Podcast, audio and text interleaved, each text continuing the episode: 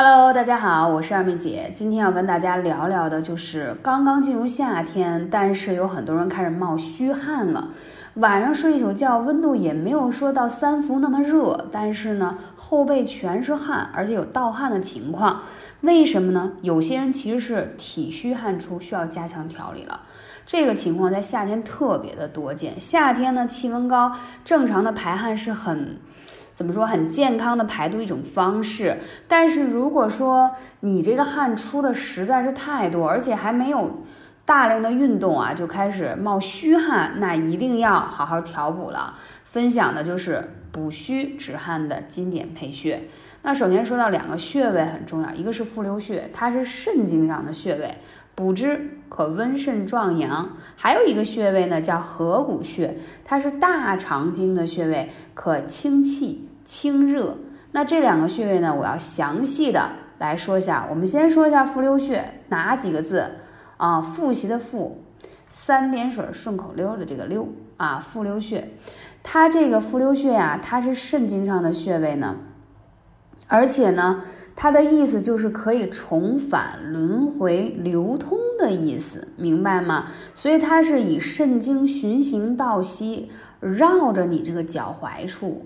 啊，所以说肾多是虚症，虚则补其母，什么意思呢？这个复溜穴就是肾经上的母穴，所以你经常按摩它，经常艾灸它，可以很好的治疗什么呢？治疗水肿、腹胀、静脉曲张、水，然后还有这个自汗、盗汗、腹泻，尤其是盗汗这种虚症，这些包括你的这种腹胀，还有静脉曲张，很多。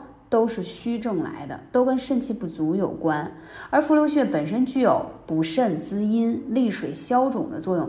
夏天但凡有小腿容易水肿、脚容易水肿的，一定要灸这个复溜穴，能够有效的改善肾功能，并且解除肾功能失常所致的各种症状，比如出现水肿、腹胀啊。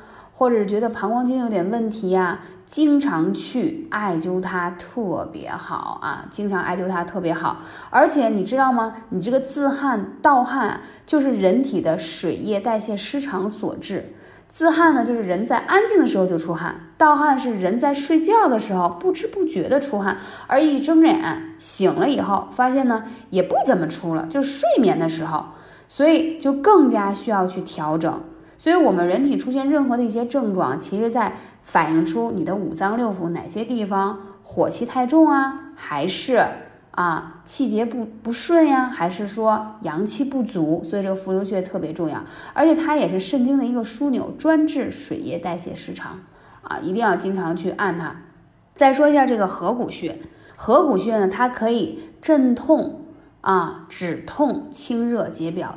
通过这个刺激它这个穴道啊，比如说你经常容易头疼啊、咽喉炎、鼻炎，还有这个扁桃体炎呀、这个牙疼啊、三叉戟神经啊啊，包括一些耳鸣啊、耳耳聋啊、落枕呀，都可以去按压和刺激艾灸合谷这个穴位，艾灸这个合谷穴位。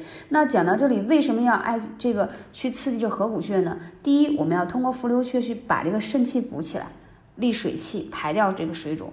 第二一个呢，这个是因为补好了肾气以后呢，是给你起到止汗。第二一个呢，你之所以出现晚上盗汗，其实你是有热症，有热症呢，就需要用合谷穴去泻掉这个热症。